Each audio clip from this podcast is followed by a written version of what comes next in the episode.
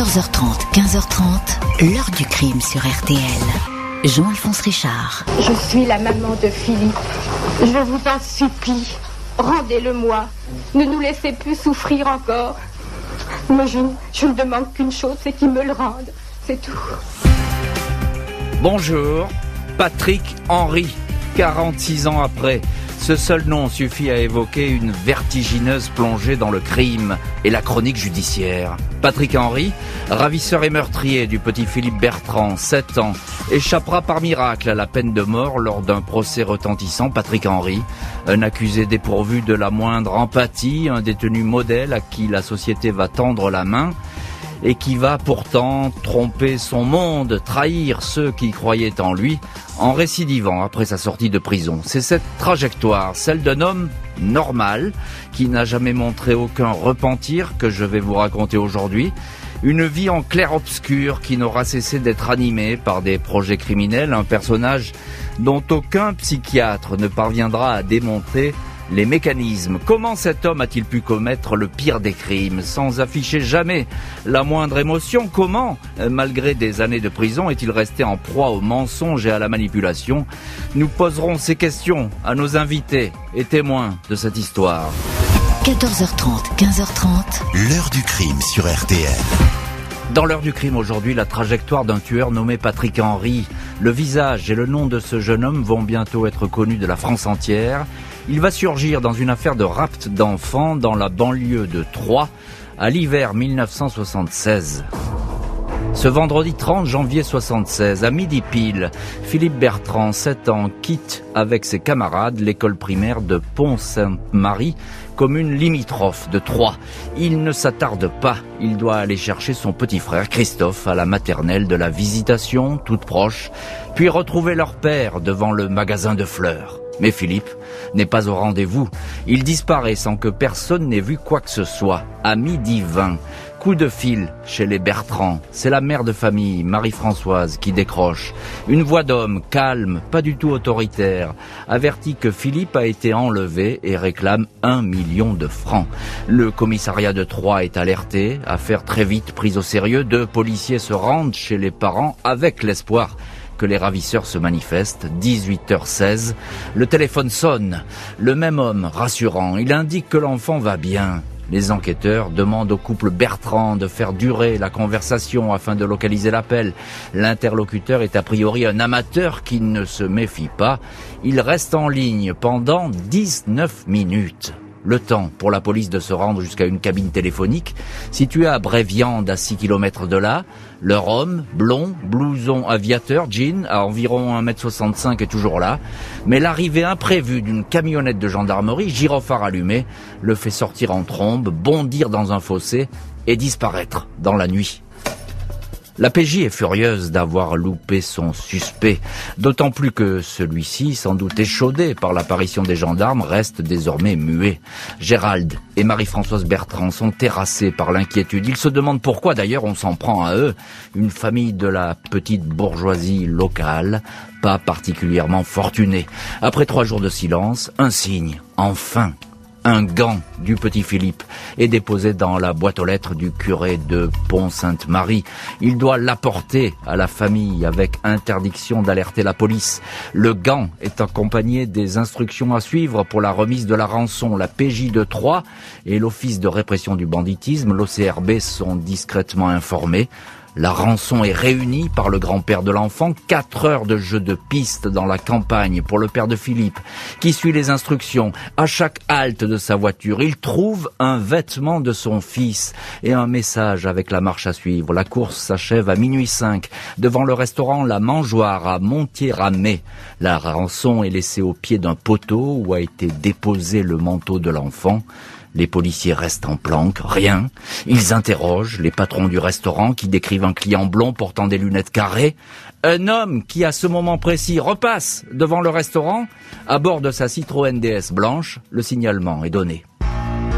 11 février au matin, l'homme à la DS est interpellé chez lui, au numéro 5 de la rue de la République à Troyes. Il s'agit du dénommé Patrick Henry, 23 ans, qui dit exercer la profession de représentant.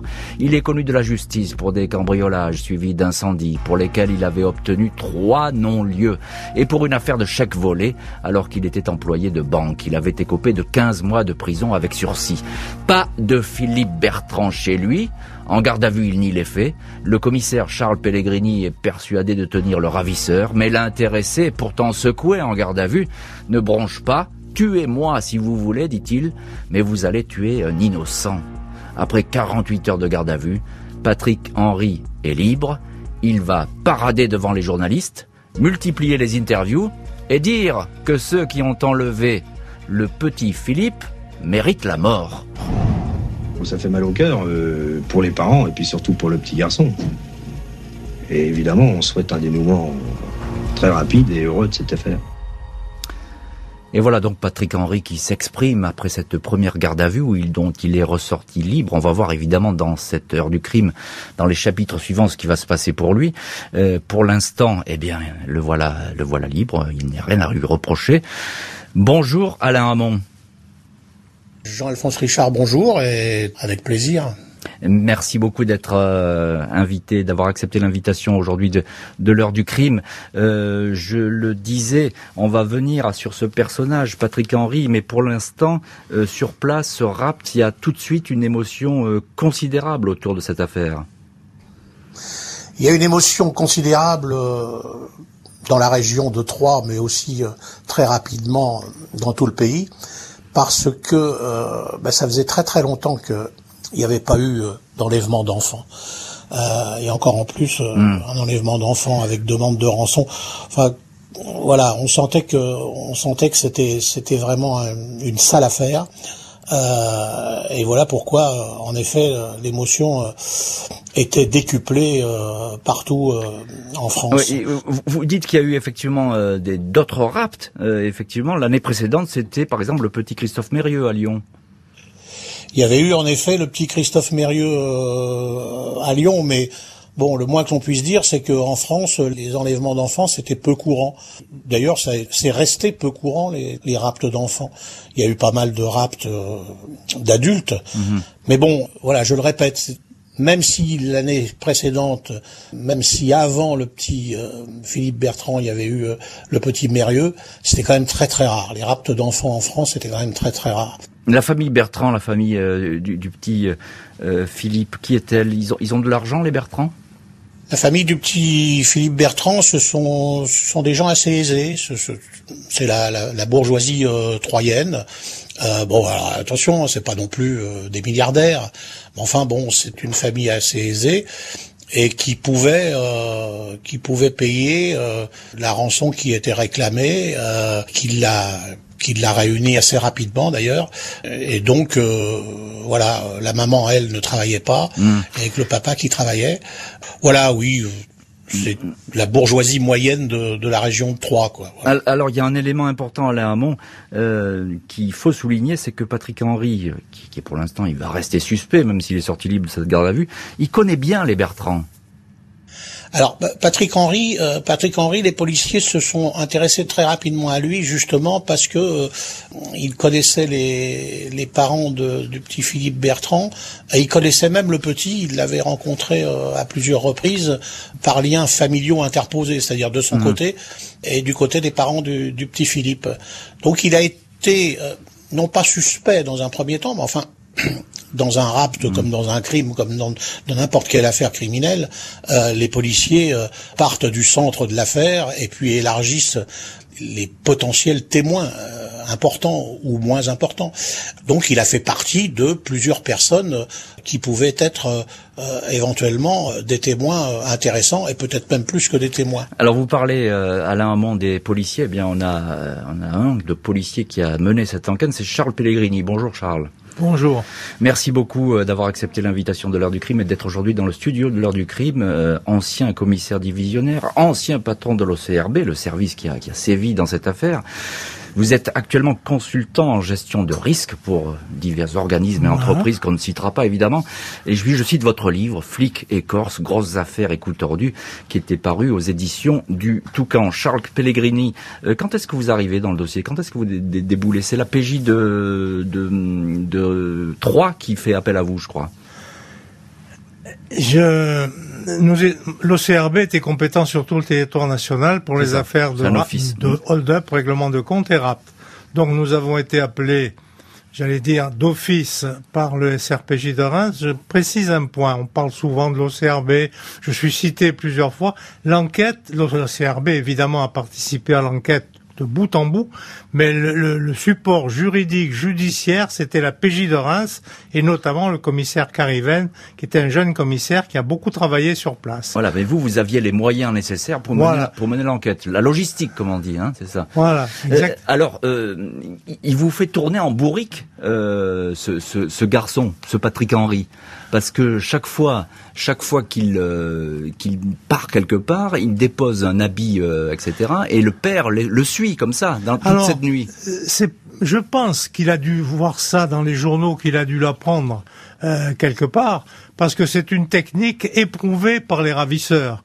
C'est-à-dire que d'abord, on s'assure qu'il n'y a pour s'assurer qu'il n'y a personne qui suit, on fait chaque fois un endroit différent et ça permet d'observer les alentours et de voir si on n'est pas suivi pour arriver au point final qui est celui de la remise de rançon. Bien sûr.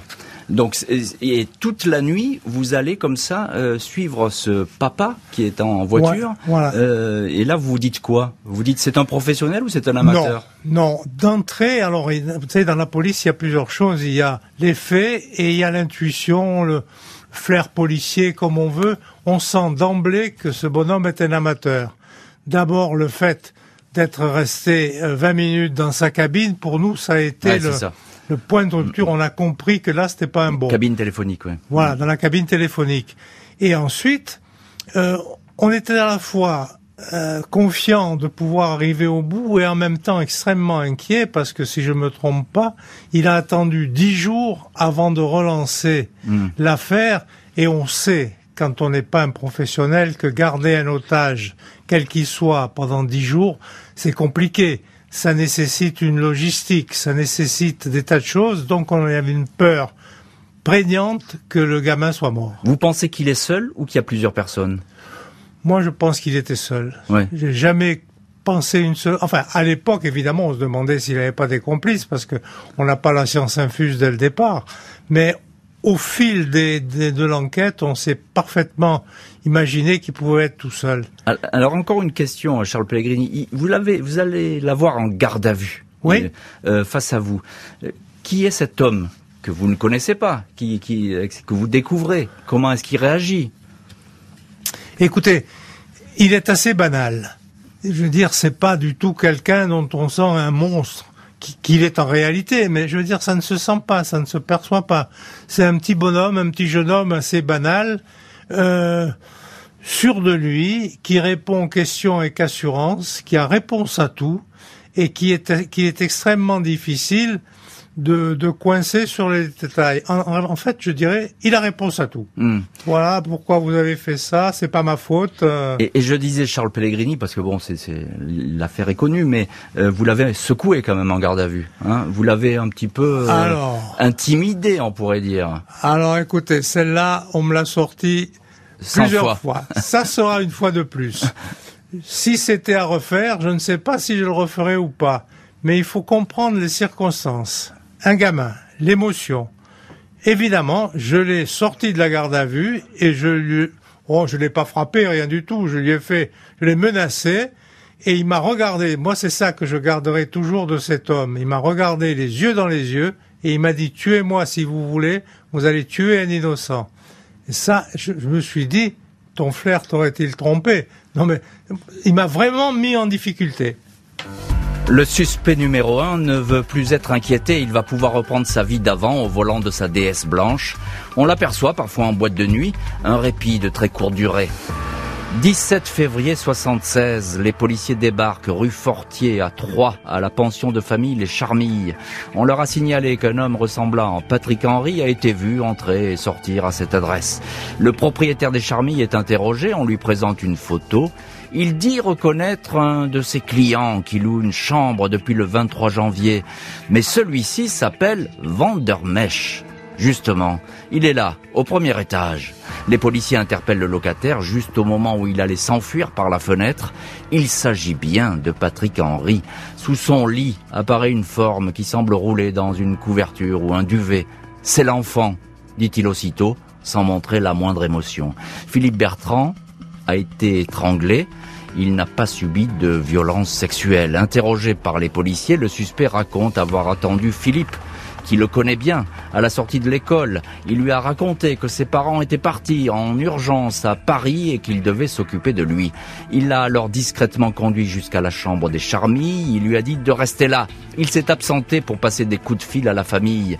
Il raconte l'épisode de la cabine téléphonique. Il dit être resté blotti dans le ravin, dans le froid, pendant plus de deux heures avant de rejoindre sa chambre où Philippe, assure-t-il, s'était endormi. Patrick Henry explique qu'il a finalement tué l'enfant le lendemain car celui-ci pleurait. Il l'a étranglé et étouffé avec un mouchoir. 20 février, trois jours après la découverte du corps, les obsèques de Philippe Bertrand sont célébrées à l'église de Pont-Sainte-Marie par un jeune prêtre qui connaît tout à la fois la famille et le meurtrier présumé.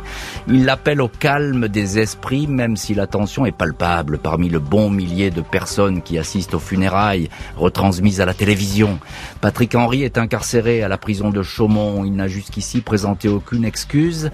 Il n'a pas cherché à se manifester auprès de la famille Bertrand qu'il fréquentait. On le soupçonne de mentir sur ce qui s'est vraiment passé dans la chambre de la pension de famille. Patrick Henry a ainsi raconté qu'il avait joué aux cartes avec Philippe pour passer le temps. Les policiers n'ont curieusement retrouvé aucune empreinte de l'enfant sur le jeu de cartes, pas plus que sur les meubles ou la fenêtre de la chambre. Le petit garçon aurait en fait été tué froidement dans les heures suivant le rapt.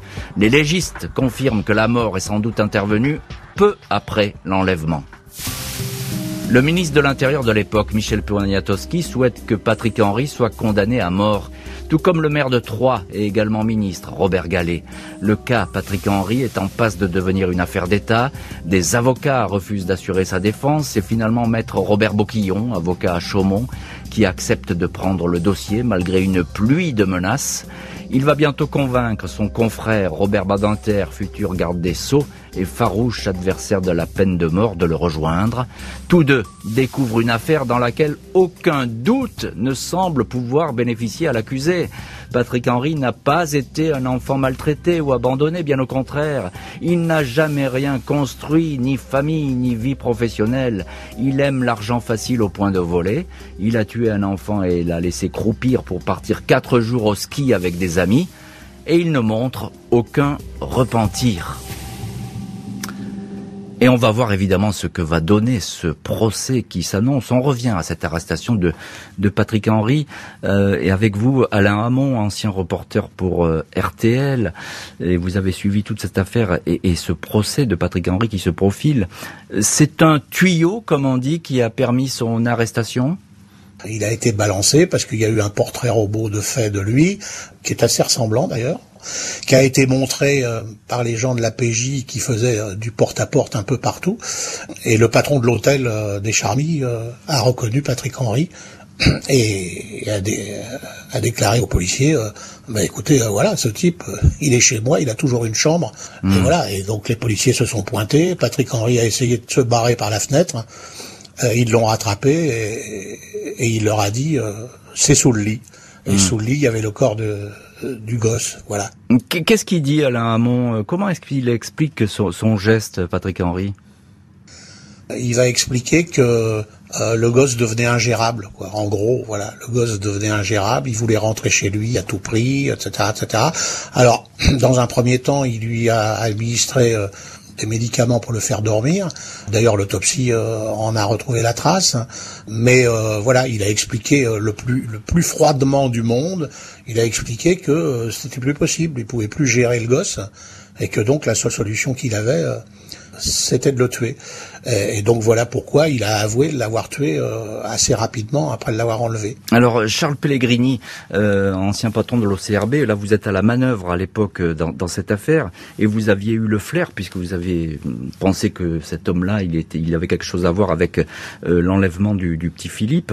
il, est, il est passé finalement aux, aux aveux.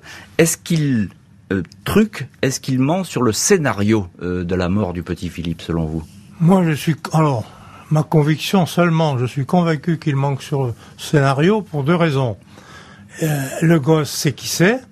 Imaginons qu'il ne le tue pas, que les parents versent la rançon et qu'ils disparaissent avec l'argent. Comment peut-il imaginer que les parents vont rester comme ça sans déposer une plainte contre lui, sans qu'il soit poursuivi justement du chef d'enlèvement et séquestration?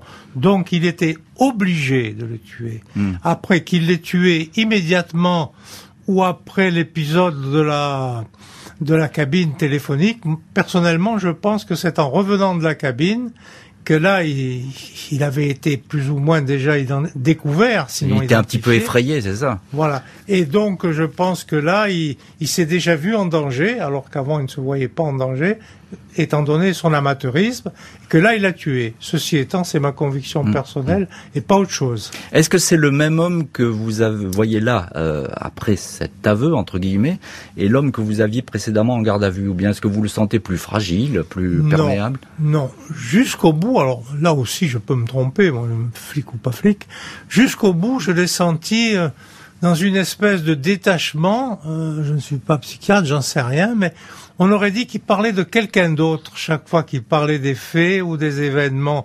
Euh, donc, si vous voulez, je ne l'ai jamais senti paniquer, jamais je n'ai vu qu'il se sentait en danger.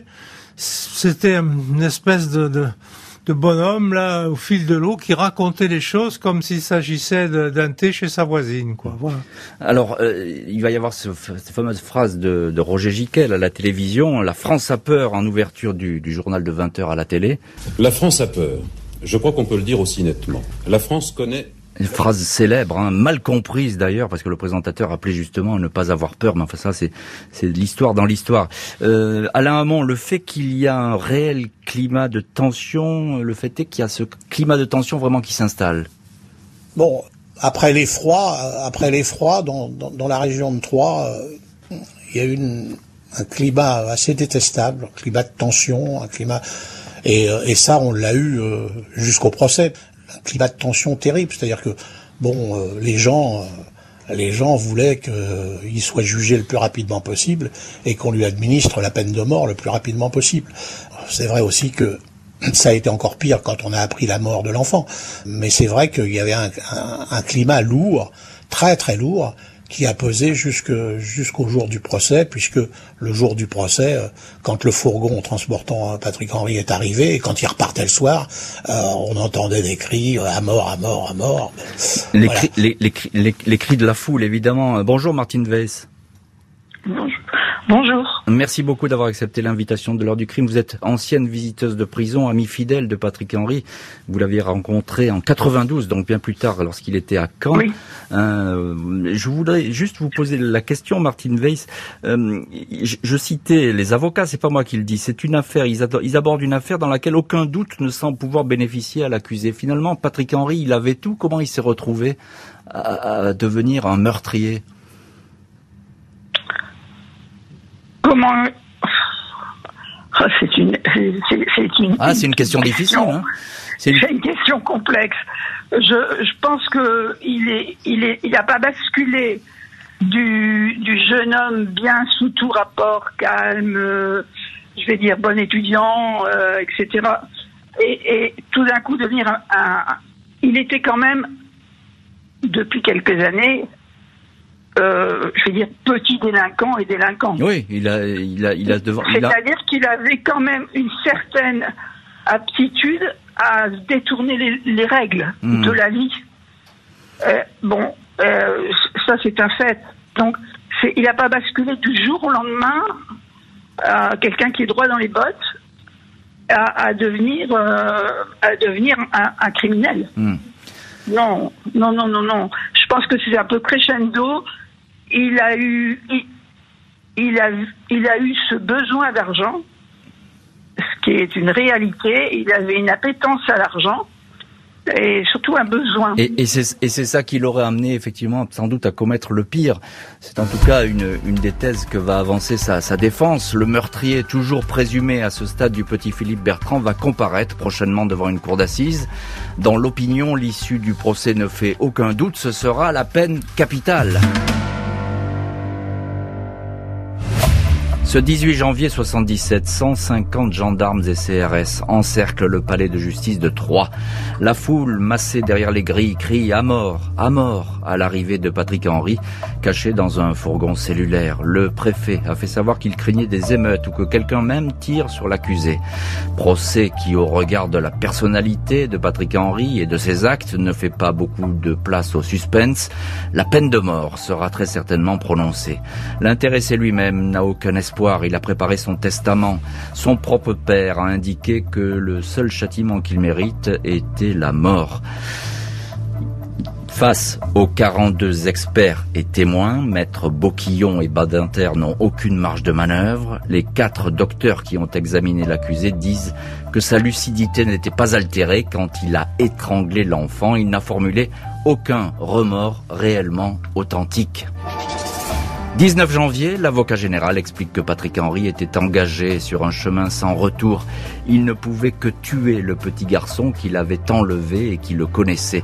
Il demande la peine capitale. Robert Badinter plaide pendant une heure et demie, non pas pour son client, mais contre la peine de mort. Il la qualifie de barbare, d'inutile et surtout une peine qui ne dissuade pas les criminels de passer à l'acte. Deux heures de délibéré, le jury, six hommes et trois femmes, crée la surprise en accordant à l'accusé des circonstances atténuantes. Pas de condamnation, mais la perpétuité. Après le verdict, Patrick Henry indique dans la salle d'assises, vous n'aurez pas à le regretter. Et on verra si dans cette histoire Patrick Henry va tenir sa promesse. Euh, Alain Hamon, ancien reporter pour RTL, auteur notamment de Bonjour, on vient pour l'affaire chez JPO Édition, un livre dans lequel vous racontez cette histoire de Patrick Henry. Euh, c'est un tremblement de terre, ce verdict. À l'énoncé du verdict, euh, on a eu le droit on a eu le droit à, toute la rancœur possible et imaginable des gens de Troyes et de la région. Moi, je me souviens très très bien, euh, c'était chaud, comme on dit, c'était hmm. très très chaud. Toujours est-il que ce jour-là, euh, Robert Badinter a été obligé de quitter le palais de justice euh, sous escorte et, par une porte dérobée et que les gens s'étaient amassés devant le palais et là vraiment là là, là vraiment je, je me souviens qu'à un moment donné on est les, on a fermé les grilles sur nous, on est resté à l'intérieur parce que euh, les gens, on sentait que les gens étaient vraiment capables de, de, mhm. beaucoup de choses. Mhm. Donc euh, voilà, l'énoncé du verdict, euh, c'était ça, c'était la rancœur, c'était la tension dont on a déjà parlé, mais multipliée par par 20 ou par 30. Alors Alain, les, jurés vont être longtemps conspués, ce sont des gens du coin, ils habitent souvent la, la région il y a, d'ailleurs une femme de juré qui va euh, appeler, téléphoner à RTL. RTL a reçu un coup de téléphone. Une, dame qui était une commerçante de Troyes parce que son mari faisait partie du jury euh, et il avait voté la mort et les, les Troyens pensaient qu'il avait voté contre la peine de mort. Hmm. Et elle avait téléphoné à RTL en disant euh, euh, ouais c'est terrible, on n'a plus de clients dans notre dans notre boutique, euh, tout le monde croit que mon mari a voté contre la peine de mort, c'est pas vrai et tout, venez faire un reportage et tout. C'est dire le, le climat qui, qui règne. Charles Pellegrini il est poursuivi, enfin il a été euh, jugé pour meurtre, hein, euh, Patrick Henry, et pas pour assassinat, c'est-à-dire qu'il n'y a pas de préméditation. Selon vous, la préméditation euh, ne tenait pas? Je ne vais pas refaire le procès. Après, le talent de Maître Badinter est connu, mais il y a la préméditation. Je veux dire, vous vous pointez pas comme ça inopinément à la sortie de l'école pour prendre un gosse et demander une rançon, bien entendu. Il cherchait de l'argent, ou je pense qu'il n'était pas assez courageux pour braquer une banque, et donc il a pensé peut-être qu'il y avait eu, alors ça je m'en souviens plus, une affaire de rapt avant, il a pris ce qu'il avait sous la main, c'est-à-dire enlever cet innocent et demander une rançon. Hmm. Et après tout le reste, c'est un épouvantable gâchis. D'abord, pour ce gosse qui est mort pour une affaire qui, de toute façon, dès le départ, était vouée à l'échec, compte tenu de tout ce que nous savons maintenant.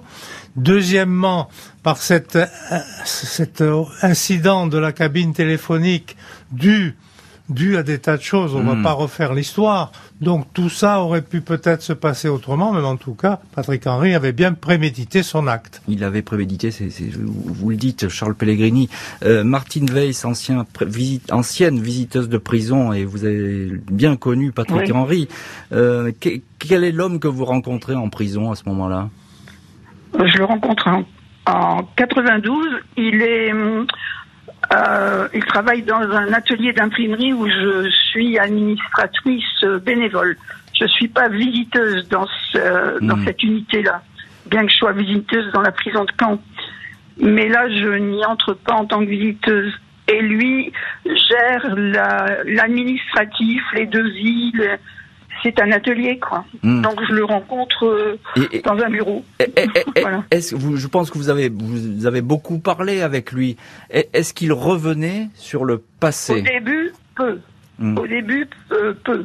Euh, ils étaient six employés et j'ai parlé pas plus avec lui qu'avec les autres. Hmm. est-ce est que euh, par la suite, quand le contact s'est établi, quand la confiance s'est établie, est-ce qu'il vous a raconté un petit peu? Bien sûr, mais dix ans après. Hmm. J'ai fréquenté 25 ans en fait. Hein. Hmm. Euh, donc c'est quand même assez long. Et euh, une, dizaine d'années après, euh, parce qu'il a eu une conditionnelle qu'il n'a pas respectée, il s'est retrouvé donc incarcéré d'abord à Rueil et puis après surtout à, la hmm. centrale de sa mort et où là j'ai commencé à faire. Alors j'étais pas visiteuse, euh, j'étais euh, j'étais visiteuse famille. Hmm. Mais il, n'était pas il n'était pas ce que je veux dire. Il là, il n'était pas très Martin Weiss, il n'était pas très bavard sur son passé. Il n'avait pas tellement envie d'en parler. À partir de ce moment-là, si. Hmm. Ah. Le meurtrier de Philippe Bertrand va effectivement attendre patiemment une sortie de prison qui va être bien longue et se dessiner tant la mémoire de ce crime abominable ne semble pas pouvoir s'effacer. Pendant toutes ces années en détention, Patrick Henry est apparu comme un prisonnier modèle, abonné à la bibliothèque de la prison de Caen, passant de nombreux diplômes, du brevet jusqu'à un DUT d'informatique et une licence de mathématiques. Charles Corlet, un imprimeur normand, lui a fait confiance, lui a promis un emploi à sa sortie. Six demandes vont être nécessaires pour que Patrick Henry accède à la liberté conditionnelle. C'est chose faite le 15 mai 2001. Il ne reste pas discret très longtemps alors que peu de monde connaît son visage, Patrick Henry, 49 ans, pose pour Paris Match. Il veut aussi écrire un livre et contacte des éditeurs. 5 octobre 2002, un an et demi après la sortie, Patrick Henry est interpellé en Espagne, au péage de Valence, avec 10 kilos de cannabis dans le coffre de sa voiture. Il voulait revendre la marchandise en France. Il a sur lui une somme importante, 8828 euros exactement. Il est également révélé que l'ex-détenu a commis un vol à l'étalage quelques mois plus tôt dans un magasin de bricolage en Normandie. Personne ne comprend cette attitude venant d'un homme qui n'a pas de soucis matériels. Charles Corlet, l'imprimeur à qui il doit en grande partie sa liberté, est amer et parle de trahison. Après avoir ferraillé pour retarder son extradition, Patrick Henry, qui a délibérément violé son contrôle judiciaire, est réincarcéré en France à la prison de Saint-Maur. Il sera ensuite transféré à la centrale de Melun. Sa grâce est refusée par le président Hollande. Et revoilà donc Patrick Henry euh, en prison. Euh, Alain Hamon, pourquoi cette récidive? Comment peut-on l'expliquer? Il sort comme un détenu presque modèle, euh, se passe quelque temps, et puis patatrac, on apprend qu'il s'est fait interpeller euh, parce que euh, il allait en Espagne et il revenait en France avec du shit. Voilà. Bon. Et, donc, on peut se dire que il a peut-être raté une marche, que voilà. Bon. personnellement, personnellement, mais c'est à la limite, à la limite c'est subjectif ce que je vais dire, mais je crois que Patrick Henry, euh, c'était fait pour être une petite frappe, voilà. Hmm. Et c'est peut-être ça, à l'époque euh, où euh, il fréquentait les journalistes qui couvraient la disparition du petit Philippe Bertrand, c'est peut-être ça qu'on ressentait mhm. quand on était à, à, ses côtés et quand on et quand on le quand on le fréquentait. C'est peut-être ça, en fin de compte, euh, le fait qu'il y avait quelque chose qui passait pas, qui passait mal dans le personnage. Euh, Martine Weiss, euh, je, vous retrouve, ancienne visiteuse de prison, amie, amie de Patrick Henry, on peut le dire comme ça, vous l'avez fréquenté pendant des années alors qu'il était incarcéré. Je, suppose, vous, lui vous, vous êtes, faites partie des personnes qui lui ont fait confiance, totalement confiance. Est-ce que vous tombez des nues quand il y a cette récidive? Complètement. je tombe complètement. oui, oui, je suis abasourdi. Hmm. Euh, je suis dans l'incompréhension la, plus totale, ce qui est, ce qui est l'opinion générale. Hein. Et puis, euh, j'ai un deuxième temps de réaction. C'est de, comme je ne comprends pas, je me dis que je vais ne pas le laisser tomber avec, c'est vrai, le soutien de Thierry Lévy, qui était son avocat. son avocat, oui. Qui, oui, qui, qui m'a dit essayez, essayez, ne le lâchez pas, essayez de hmm. comprendre. Alors, je, je, et donc j'ai fait la démarche d'essayer de le comprendre. Alors, je voilà, ma première démarche, c'était ça. et c'est une démarche qui se comprend quand on est visiteur de prison. On n'a pas peut-être envie de laisser tomber euh, des personnes qu'on a côtoyées. Je le comprends parfaitement. Je voudrais, Martine Weiss, que vous nous disiez Qu'est-ce qui vous racontait sur cette affaire du petit Philippe Bertrand? Est-ce qu'il, est-ce j'ai dit, il n'y a pas d'excuse, il n'y a pas de remords. Qu'est-ce qu'il vous disait lui là-dessus? Alors, à partir du moment où il est arrivé à, sa mort, il a pris conscience, et ça c'est pas par mon intermédiaire, il a pris conscience qu'il avait besoin d'aide psychologique et il a fait, il a suivi une psychothérapie avec un, un psycho de la prison qui l'a réellement fait évoluer. Alors, en fait, il me parlait à moi un peu des séances qui sortaient il me parlait de ce qui s'était passé pendant ces séances et des prises de conscience qu'il faisait. Et c'est vrai que moi, je l'ai vu changer, là, mhm. parce qu'il s'est mis à parler. Ça faisait plus de dix ans que je le connaissais, mais il parlait pas. Il parlait beaucoup, mais jamais, jamais de lui. Mhm. Jamais, jamais. Et à partir de ce moment-là, il a commencé à essayer de se comprendre. Et moi, j'étais l'interlocutrice en face qui écoutait, quoi. Euh, voilà. Et, mais il vous, il vous parlait euh, vraiment de l'affaire, tout simplement. Ma question, elle est très simple. Est-ce qu'il vous parlait du petit Philippe? C'est arrivé deux ou trois fois, ah. euh, où, au fil du temps, où il a fait, oui, il a, il a parlé de ce qui s'est passé, et du et du remords et de son mal-être et et d'ailleurs il était, il y a eu une, une de nos rencontres où il était en colère après moi parce que j'étais présente au fil du temps, malgré ce qu'il avait fait. Il estimait que j'avais que j'avais pas à être là.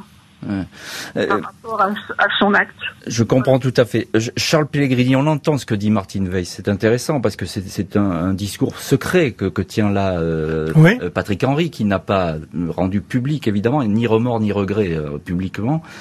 Est-ce qu'on peut croire à cet euh, amendement tardif euh, de cet homme que vous avez vu? Vous n'y croyez pas? Réponse difficile. Donc moi personnellement, je n'y crois pas. Hmm. Mais c'est pas peut-être, je sais pas. Moi, j'y crois pas.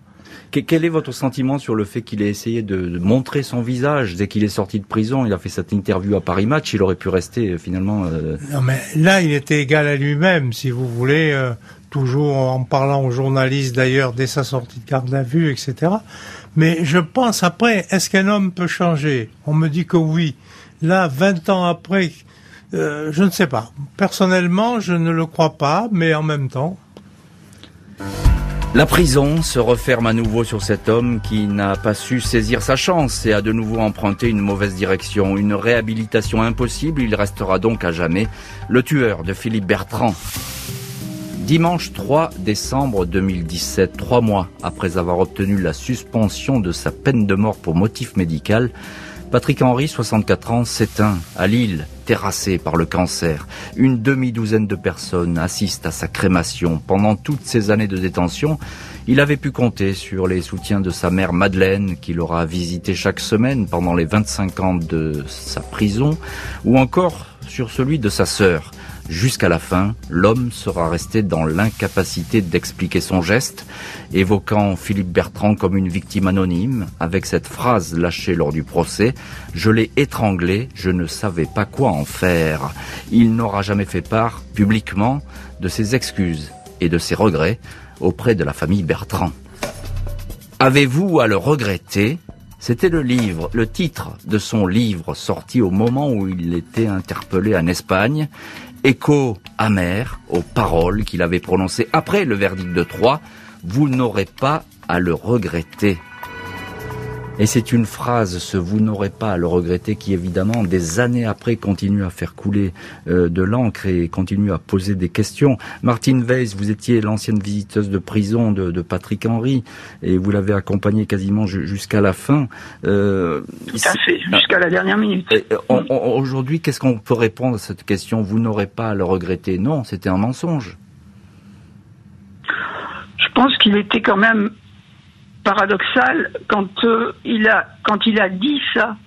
Il faisait partie des gens qui qui disent des choses au moment où ils les disent, ils les pensent, et quand la réalité de la vie ou de leur caractère, d'ailleurs, reprend le dessus, euh, non, ne tiennent pas leurs engagements.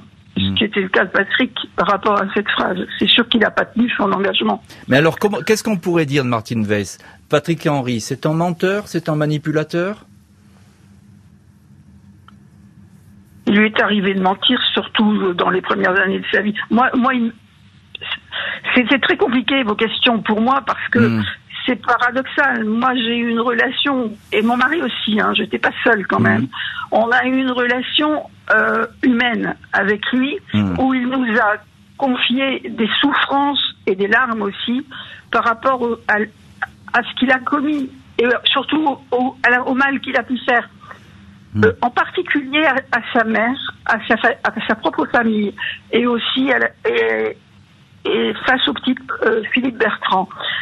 Nous, on a vu, et je vais dire que ces larmes, pour nous, c'était pas de la manipulation. Il nous hmm. devait rien. Nous, il nous devait rien euh, du tout. moi, je l'ai connu, les années étaient passées, etc. J'étais pas dans, dans l'émotion du procès, moi, quand je l'ai hmm. rencontré. J'étais très loin. Donc, ce qu'on a vécu, nous, correspond pas à ce qui s'est raconté. Je comprends tout, tout à fait, monsieur euh, euh, Pellegrini, avec l'opinion qu'il peut avoir par rapport aux années 75, 16, 17, etc. Euh, moi, j'ai pas rencontré cet homme-là. Je l'ai et, au fil des années, je, je l'ai de moins en moins rencontré. J'ai rencontré quelqu'un de plus en plus humble par rapport au ratage de sa vie. Patrick, il était profondément convaincu, surtout les derniers mois de sa vie où il savait qu'il était condamné euh, par la maladie, euh, il, était, il était dans l'incompréhension d'avoir autant raté tout ce qu'il avait fait. Alors ça, ça c'est tout à fait exact, Martine Vell, ce que vous racontez, parce qu'il va dire finalement je suis un pauvre type.